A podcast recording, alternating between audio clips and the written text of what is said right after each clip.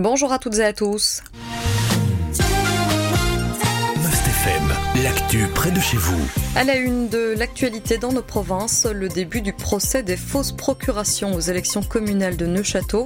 Les faits remontent à plus de 4 ans. Le procès s'ouvre à Mons, au tribunal correctionnel. À Mons, car le parquet du Luxembourg avait demandé à être dessaisi de l'affaire.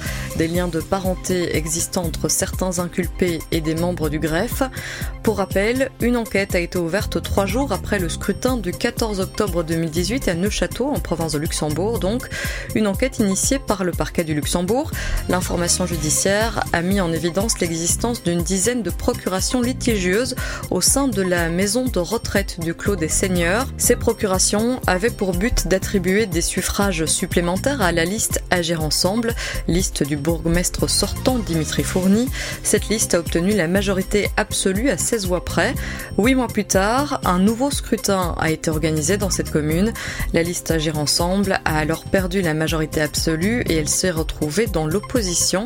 L'enquête a mené à l'inculpation d'une vingtaine de personnes, dont l'ancien député bourgmestre Dimitri Fourny et certains de ses proches pour faux en écriture, usage de faux et abus de confiance dans le cadre d'une association de malfaiteurs.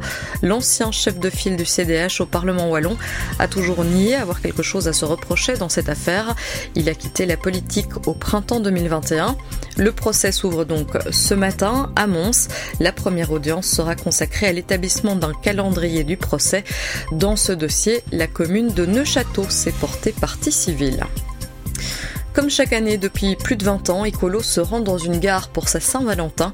Cette année, c'est en gare d'Arlon que les Verts ont posé leurs bagages, indiquent nos confrères de la Meuse. La coprésidente d'Écolo et le ministre wallon de la mobilité sont allés à la rencontre des étudiants hier soir. Ils sont nombreux à prendre le train pour retourner dans leur ville étudiante. Des trajets qui restent compliqués, indiquent nos confrères de la Meuse. Les trains sont bondés.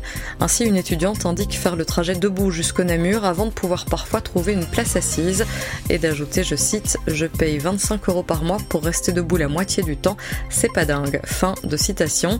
Certains étudiants prennent le train d'Arlon plutôt que de Libramont pour se garantir une place assise. D'autres prennent des trains en fin d'après-midi pour être dans un train un peu moins bondé.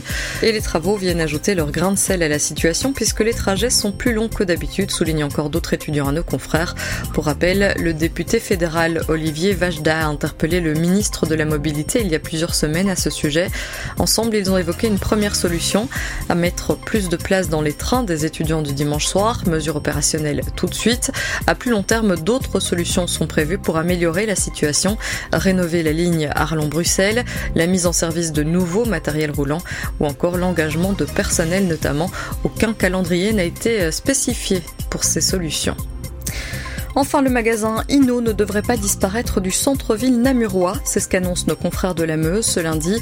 Pour rappel, le propriétaire de l'enseigne a indiqué se trouver dans une situation compliquée. Elle doit éponger des millions d'euros de dettes selon le magazine Trends Tendance. Il envisage dès lors de vendre ses magasins belges. Au total, il y a 16 magasins Inno en Belgique et notamment un à Namur, donc situé place d'Armes. 1000 personnes travaillent dans ces magasins, dont une centaine à Namur. La nouvelle inquiète donc. Nos confrères se sont entretenus avec les chevines du commerce. Elle se veut rassurante. Elle indique avoir eu des échanges avec la direction de Inno Belgique. Cette dernière a indiqué qu'Inno Namur n'était pas menacé. Il s'agit de l'un des magasins de l'enseigne le plus fréquenté du pays. Les chevines soulignent que ce magasin est le poumon de la ville par son attraction.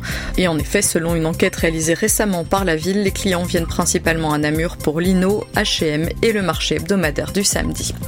Voilà qui termine ce point sur l'actualité des provinces de Namur et de Luxembourg. Je vous souhaite de passer une très bonne journée à l'écoute de Must FM.